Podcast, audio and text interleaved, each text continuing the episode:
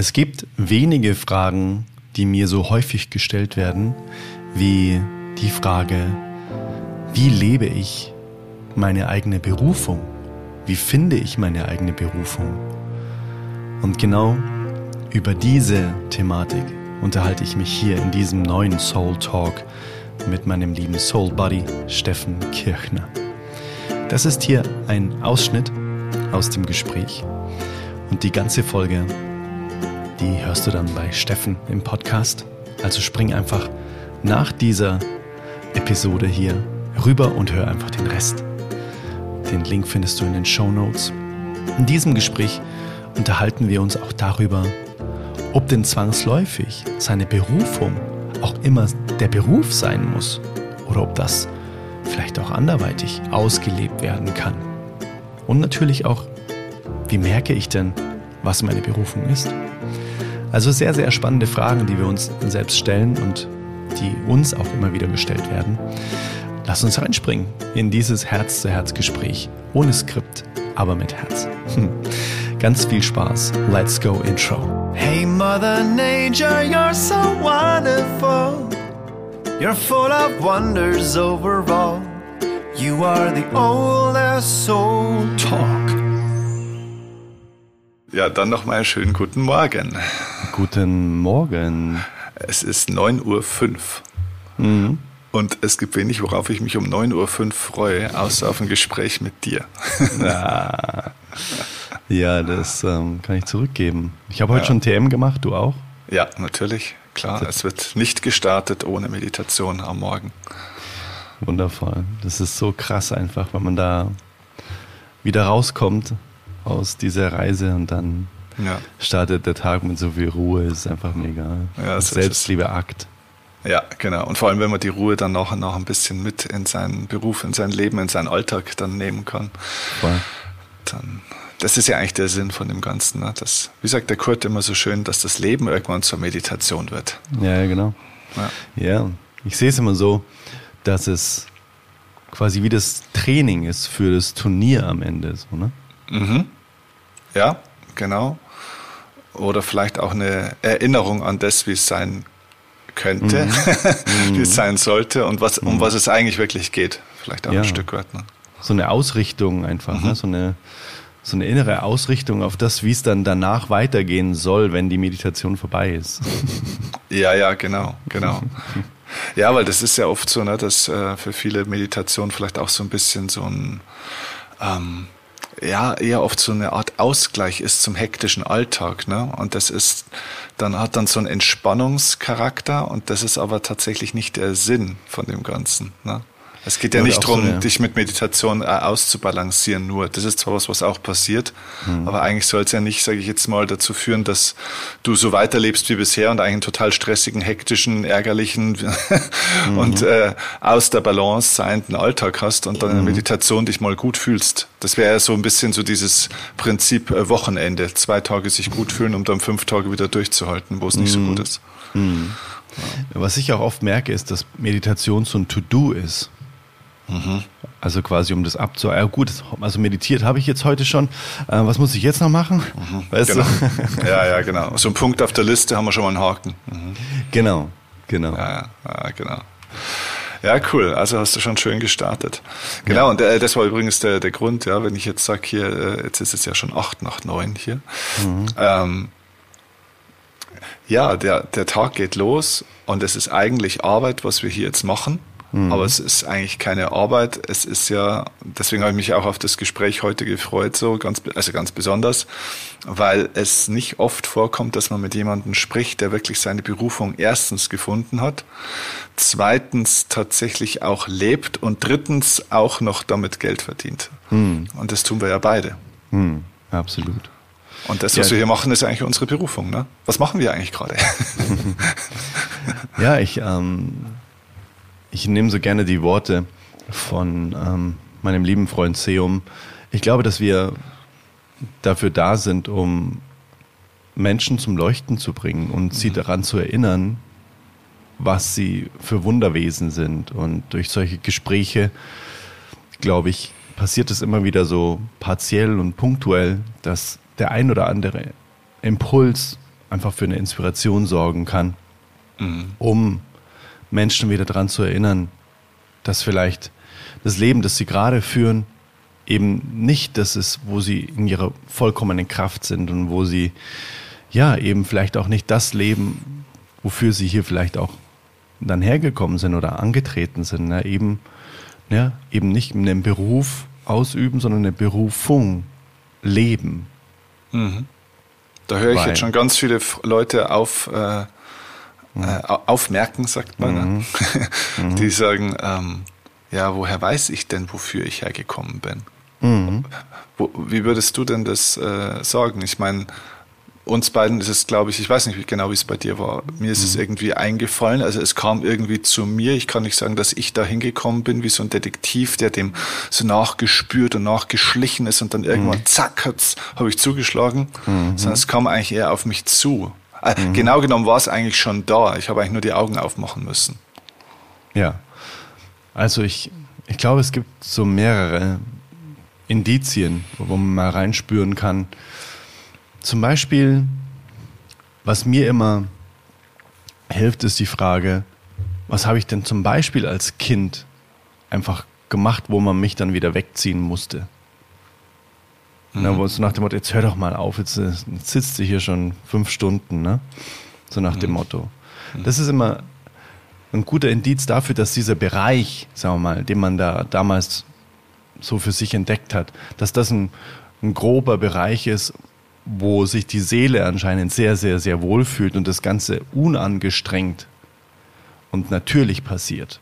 Wo man sich so hingezogen fühlt, weißt du, wo, wie, ähm, es gibt ja auch das Phänomen, was ich total krass finde, wenn man wirklich mal die Gabe hat, so reinzuspüren und sich leiten zu lassen, dann kannst du rein theoretisch auch durch den Wald gehen mit geschlossenen Augen und dich einfach nur durch den Wald treiben lassen und du wirst irgendwann stehen bleiben, zum Beispiel vor einer Pflanze, vor Kräutern, die dein Körper jetzt gerade braucht, mhm. weil da irgendwelche Säfte drin sind, die irgendwelche Inhaltsstoffe haben, die dein Körper jetzt gerade braucht, um eventuell vielleicht was aufzufüllen oder vielleicht auch zu heilen oder wie auch immer. Das heißt,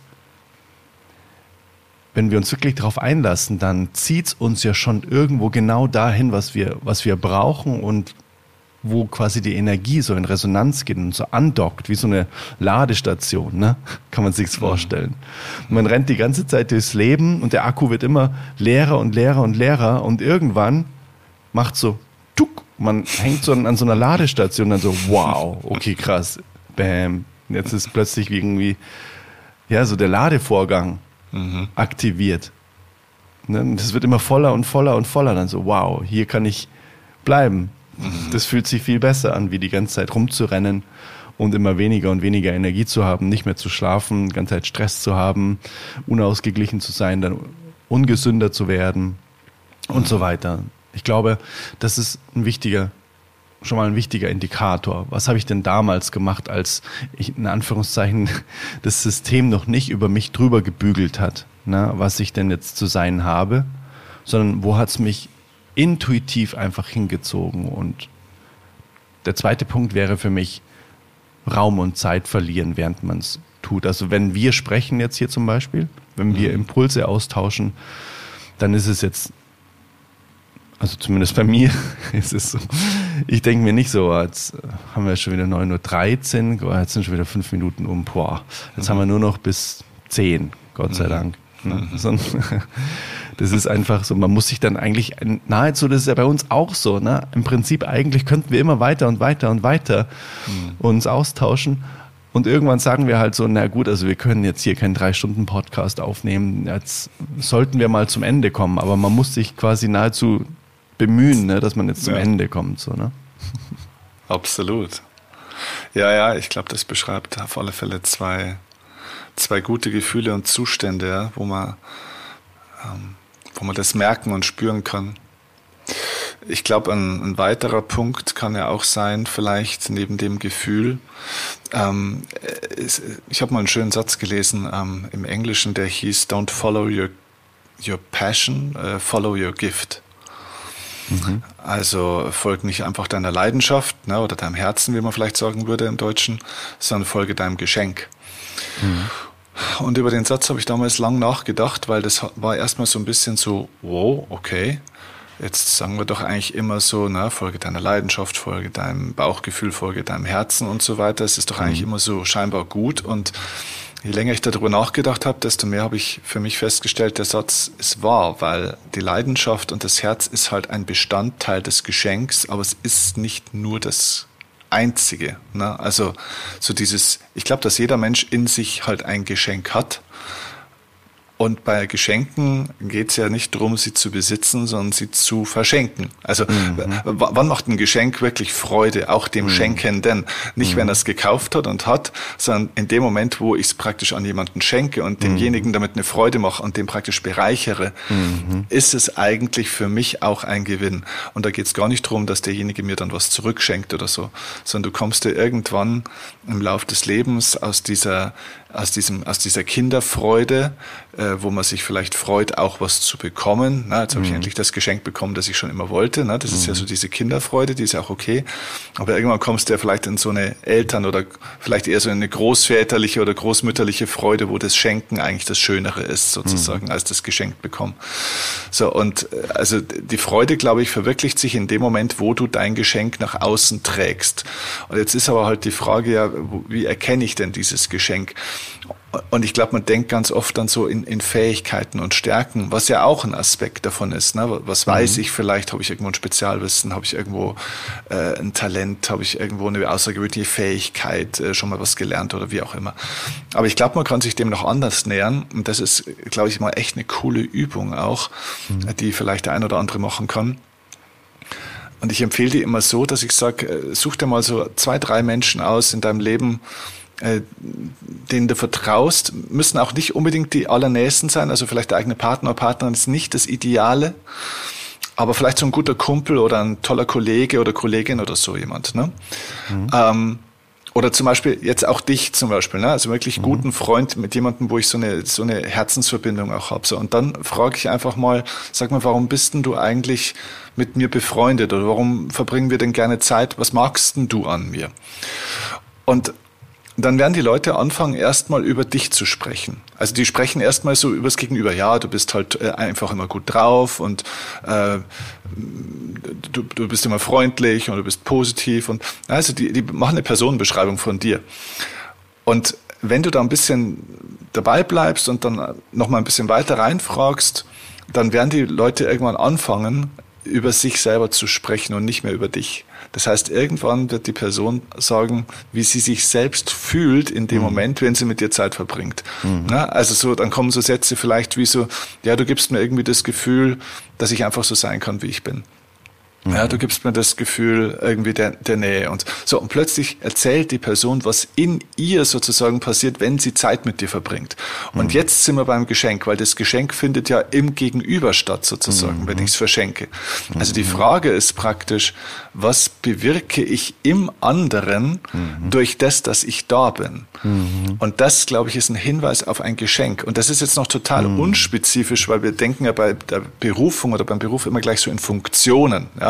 Bin ich jetzt eher äh, ein Buchhalter oder ein Musiker oder ein Coach oder was auch immer. Mhm. Aber es geht noch gar nicht um die Funktion, sondern es geht eigentlich um das, was bewirke ich im Gegenüber.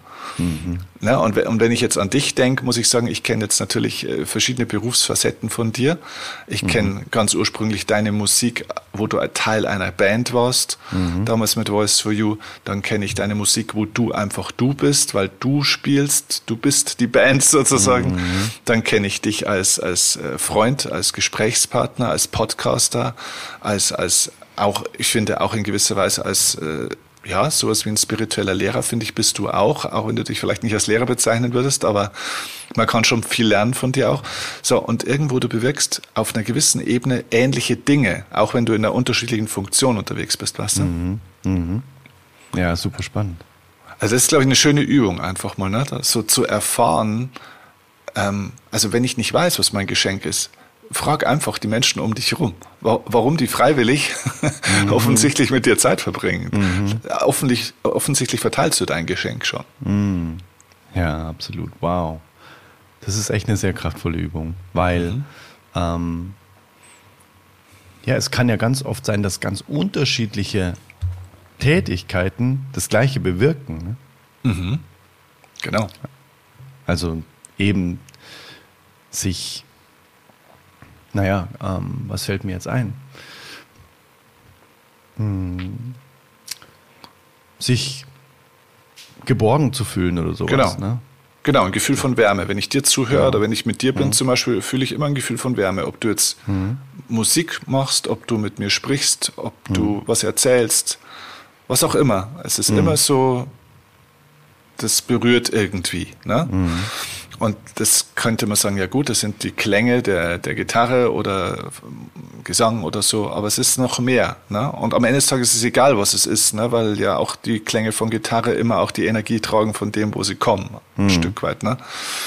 Also, wenn man deine Songs spielt, ich würde mir zutrauen, glaube ich, obwohl ich nicht der größte Musikkenner der Welt vielleicht bin, aber ich würde mir zutrauen, dass wenn fünf Leute, die alle vielleicht auf deinem Niveau dieses Instrument spielen können, dass ich mir dass ich mit verschlossenen Augen hören könnte, ob du es spielst oder jemand mhm. anders.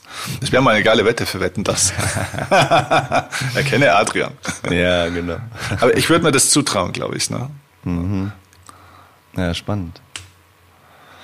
Ja, das, ähm, das äh, geht mir tatsächlich ganz genau so, dass wenn, wenn wir miteinander sprechen, dass es ich würde es Leichtigkeit nennen. Du, du hast die Fähigkeit, Leichtigkeit oder vielleicht auch, ich sage mal, vielleicht sogar auch schwere Themen leicht zu machen. Mhm. Leicht zugänglich zu machen, sich dafür zu öffnen. Das finde ich auch super wichtig. Mhm. Ja, ja, und, und das ist so, ich glaube, das ist so wichtig, dass die Menschen für sich vielleicht erkennen können, dass es gibt keinen Menschen ohne ein Geschenk oder ohne mehrere Geschenke. Ne? Wir haben das alle in uns mhm. drin. Wir kennen das vielleicht noch nicht so sehr, aber es ist da und deswegen ist es, weil das wäre ich tatsächlich öfter gefragt, ist es denn tatsächlich für jeden Menschen möglich, seinen Traumberuf zu leben oder so? Gut, was ist der Traumberuf? Der Traumberuf ist eine Momentaufnahme, ehrlich gesagt auch. Ne? Es gab eine Zeit, da war Tennis mein Traumberuf. mhm. ja, oder alles, was mit Tennis zu tun hatte. Und mhm. Es gab eine Zeit, da war Vortragsredner auf einer Bühne äh, mein Traumberuf. Mhm. Es, äh, ja, es ist eine Momentaufnahme, aber ich glaube, die Berufung dessen, was es in mir ruft, auch, ne? das ist etwas, was jeder leben kann. Ne? Mhm. Das ist der Grund, warum wir da sind. Ja, genau. Und wahrscheinlich hat sich das, was du in den Menschen bewirken willst, ähm, das geht es ja auch teilweise, oder? Dass man einfach auch für sich entdeckt hat, ich möchte das und das mhm. in den Menschen bewirken, mhm. ähm, dass es dafür unterschiedliche Werkzeuge gibt, die sich ja immer im Laufe des Lebens ändern können. Ne? Wie du sagst, dann Vortragsredner, dann Seminare, Retreats, vielleicht war es auch mal eins zu eins mit den Menschen zu arbeiten. Im Prinzip das Endergebnis, das du bewirken willst, mhm. na, in deiner Berufung, ist ja nahezu immer das Gleiche. Nur du hast du halt unterschiedliche Kanäle dafür gesucht oder, an, oder Ausdrucksformen.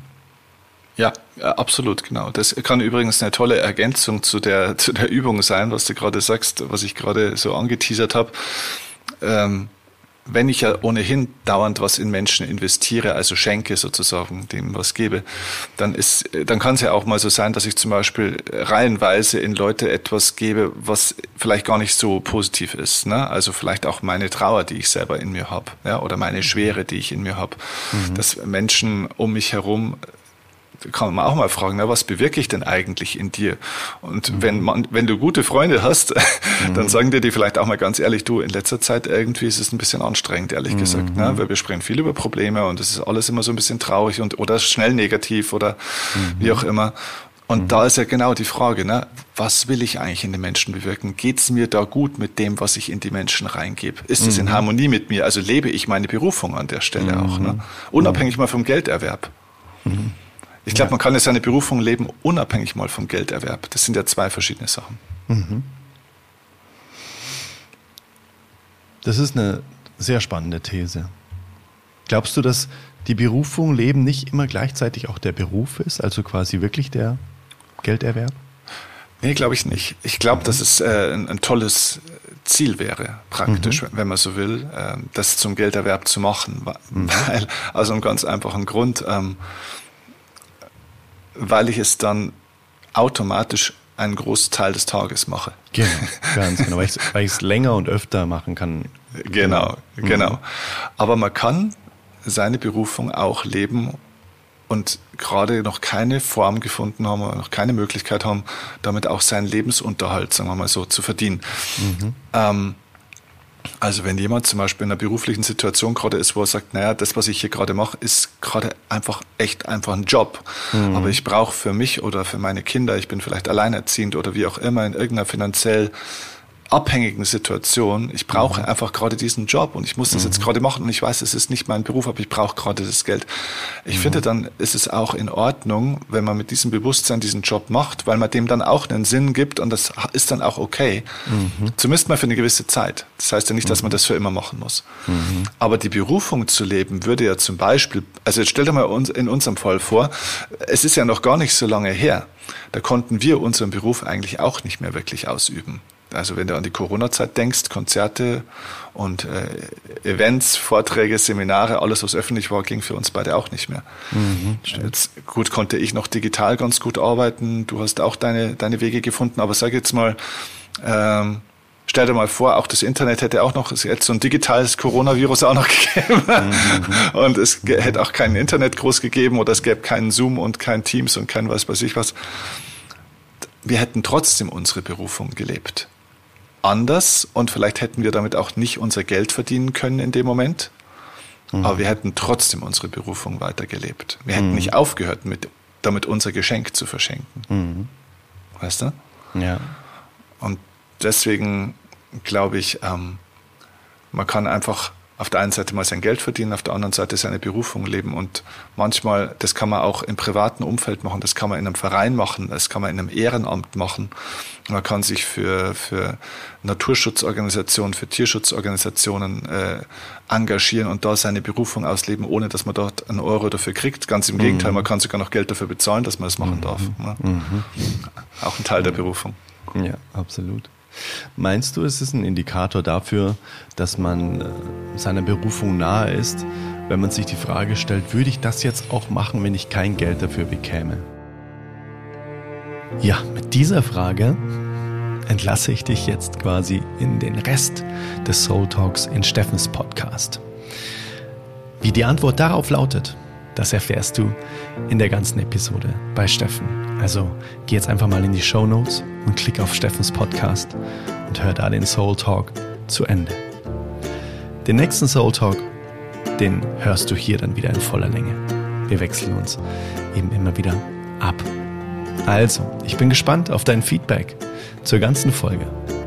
Und wenn du nichts mehr verpassen möchtest rund um neue Podcast-Folgen, neue Musik, neue Live-Events, neue Meditationskurse, dann komm gerne auf die Freundesliste und lass uns wachsen, lass die Community wachsen, indem du einfach dazu kommst, die Oldest Soul Community. Guck einfach mal auf adriannews.de und trag dich da ganz unverbindlich ein. Du kannst dich jederzeit auch wieder austragen aus der Freundesliste. Und du bekommst dann regelmäßig Mails die von Herz geschrieben sind und keine automatisierten Chat-GPT, künstliche Intelligenz-Mails, sondern einfach aus dem Herzen geschriebene Mails. Also, guck einfach mal auf adriannews.de und dann hören wir uns in der nächsten Folge des Oldest Soul Podcasts sehr, sehr gerne wieder. Bis dahin, liebe alles und alles Liebe, wie mein lieber Freund Seum immer so schön sagt. Bis zum nächsten Mal. Let it flow and let it grow. Dein Adrian. Bye bye. Hey, Mother Nature, you're so wonderful. You're full of wonders overall. You are the oldest soul. Talk.